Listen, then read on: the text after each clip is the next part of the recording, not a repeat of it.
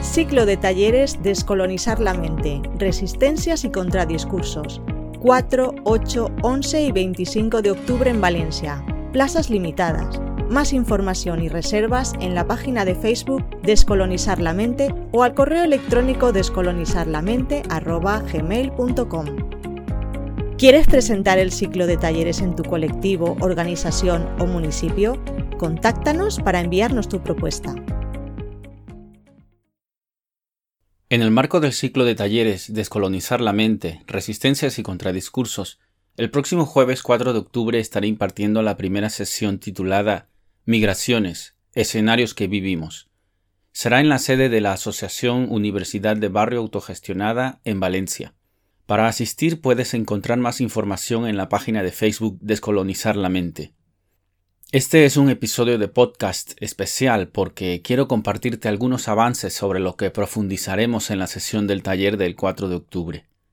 Y es que cuando se habla sobre las migraciones y las personas migrantes, la inmensa mayoría de veces se habla desde lo aséptico, desde lo académico, desde ese lugar mitológico conocido como neutralidad.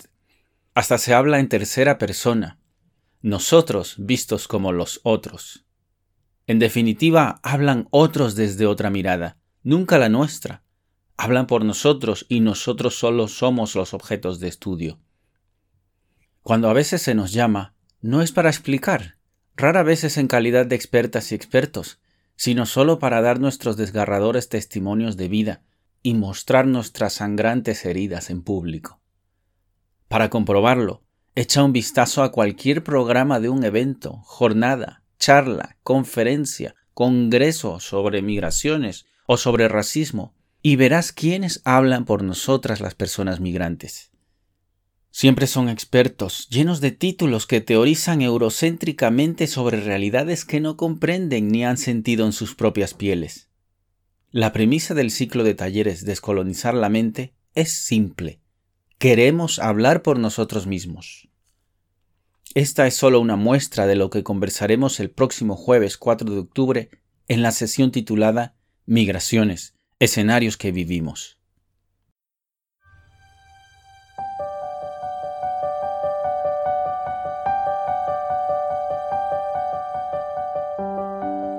En este Día del Migrante, me gustaría decir un mensaje de optimismo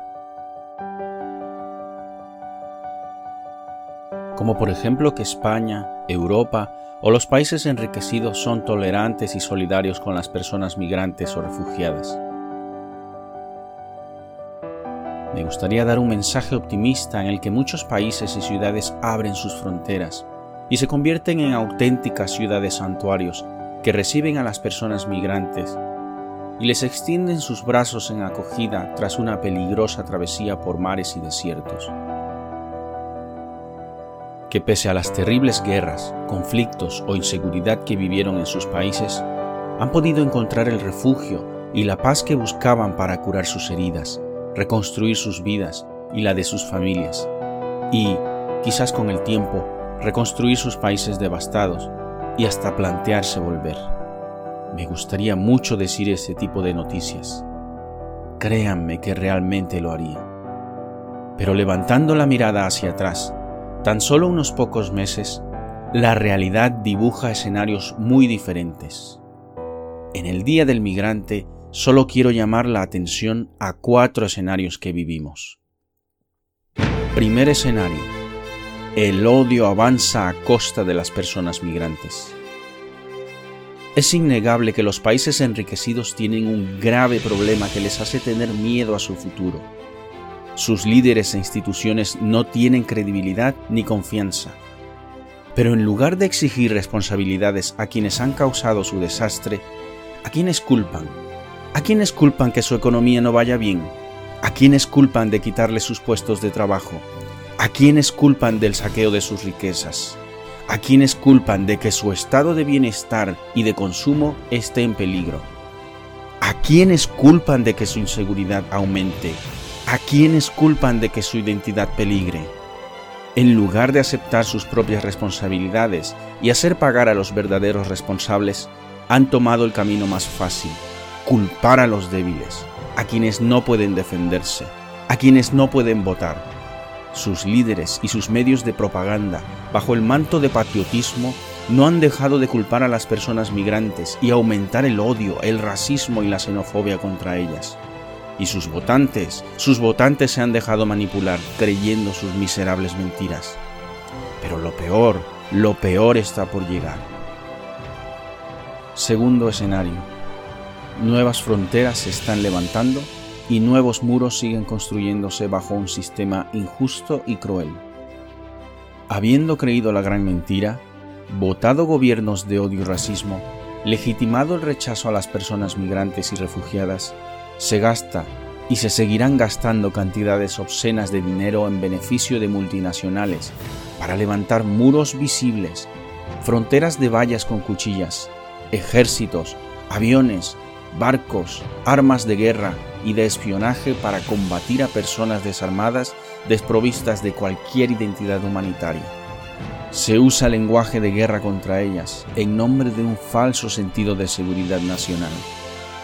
Pero además de eso, se construyen muros invisibles mediante leyes de extranjería y un enmarañado sistema legal para instaurar una maquinaria que pisotee a las personas migrantes mediante hostigamiento, expulsiones y deportaciones a la fuerza con el beneplácito de sus ciudadanos que les apoyan y miran para otro lado. Un sistema injusto y cruel porque impide que las personas migrantes tengan ningún reconocimiento de derechos más allá de los raquíticos derechos humanos y, por consiguiente, no tienen ninguna protección legal y tribunal donde acudir por justicia. Un sistema injusto y cruel porque impide solicitar refugio de manera digna o siquiera acercarse físicamente a ninguna dependencia para solicitarlo.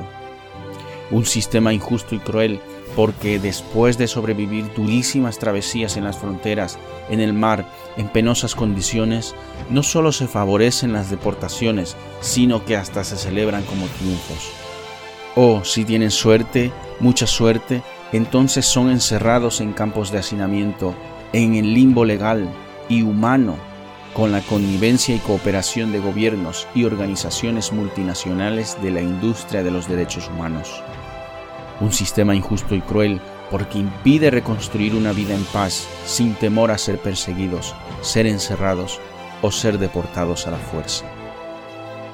Tercer escenario los discursos triunfalistas contribuyen a minimizar, relativizar o directamente negar el racismo y la xenofobia, invisibilizándoles, haciéndoles imperceptibles, pero igual de dañinos.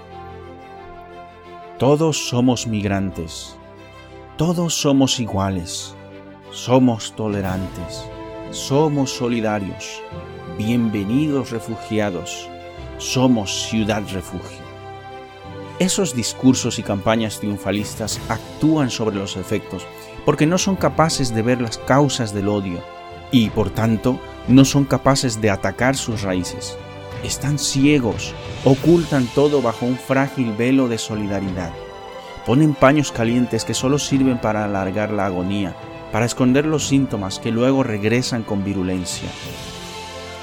Los discursos y campañas triunfalistas solo producen políticas miopes, contribuyen a crear una falsa sensación de que se está haciendo todo lo que se puede hacer cuando no es así. No representan real oposición al avance del odio, el racismo y la xenofobia. La mayoría de medios de información, organizaciones multinacionales de derechos humanos y gobiernos lo resumen todo en donar ropa o comida, donar dinero, hacer alguna recogida de firmas, encender velas, poner pancartas gigantes, declarar refugios de manera simbólica. Todos son paños calientes. Pero, ¿se han preguntado si en realidad es eso lo que las personas migrantes necesitan? ¿Alguno se atrevería a hablar de equiparación de derechos, de derogaciones de leyes de extranjería, de disminución de desigualdades? ¿Alguno se comprometería personalmente a presionar a sus gobiernos hasta lograr que hagan cambios sustanciales en sus políticas? para que se eliminaran las fronteras, los muros y la burocracia, para que las personas migrantes tengan sus papeles en regla y puedan reconstruir sus vidas sin temor a ser perseguidas ni deportadas, para que tengan acceso al trabajo educación, sanidad o vivienda en igualdad de condiciones para que tengan derecho al voto? ¿Cuántos estarían dispuestos a despojarse de sus privilegios si de verdad quieren ayudar a las personas migrantes o refugiadas? Tienen ojos, pero no ven. Tienen orejas, pero no escuchan. Y sin embargo dicen, vemos y escuchamos, pero no podemos hacer nada porque no es nuestra competencia, aceptando así ser cómplices de ese sistema que nos pisotea. ¿Qué nos queda? El cuarto escenario. El cuarto escenario no tiene paños calientes, ni usa discursos triunfalistas consiste en abrir los ojos y llamar a las cosas por su nombre. Entender que ese sistema que nos pisotea se fundamenta en la creencia de que una civilización o una raza son superiores a otras y por tanto pueden someterlas a su poder, expandir y poner un muro impenetrable a sus fronteras. Esa es básicamente la ideología de la supremacía que, a la luz de los recientes acontecimientos, ha despertado con virulencia. Esa ideología es la que legitima el odio y el racismo, que levanta muros, fronteras, ejércitos, lenguaje y armas de guerra, la que nos excluye, nos ningunea, nos impide empoderarnos porque no quiere ceder ni que ocupemos ningún espacio de su poder, que nos dispersa, que prefiere tenernos vigilados, subyugados, que en el mejor de los casos prefiere el paternalismo para mantenernos siempre alienados, como niños que nunca crecen. De otra forma, ¿cómo se explica que los supremacistas se sientan biológica, económica, política, social, cultural y hasta moralmente superiores a nosotros? ¿Cómo se explica que se sientan con el derecho de destrozar nuestros países y pisotearnos en sus fronteras? ¿Cómo se explica que hayan muerto más de 7.000 personas solo en 2016 buscando refugio, mientras ellos repiten sin cesar, primero los nuestros? Debemos entender que ese sistema supremacista que nos pisotea no es natural, indestructible ni irremediable. No está allí por casualidad. Ha sido construido por décadas y siglos, desde los discursos, desde las prácticas abiertamente racistas hasta las más sutiles, que siempre terminan con excluirnos. Contra ese sistema es tiempo de rebelarnos, de emanciparnos, de empoderarnos a nosotros mismos. Tiempo de unirnos y no dispersarnos. Tiempo de romper la ideología y discursos racistas, exponer sus miserias y denunciarlas públicamente cada día, por muy sutiles que sean, incluyendo a todos aquellos que cooperan con ella. Es tiempo de construir y ocupar nuestros propios espacios de forma activa. Cuando comprendamos estos escenarios, cuando seamos capaces de abrir los ojos y ver el desigual reparto de poder, cuando dejemos de negarlo, entonces empezaremos a atacar sus causas y a hacer un verdadero cambio lo único necesario para la diseminación del odio es que nosotros mismos no hagamos nada. No podemos ser indolentes.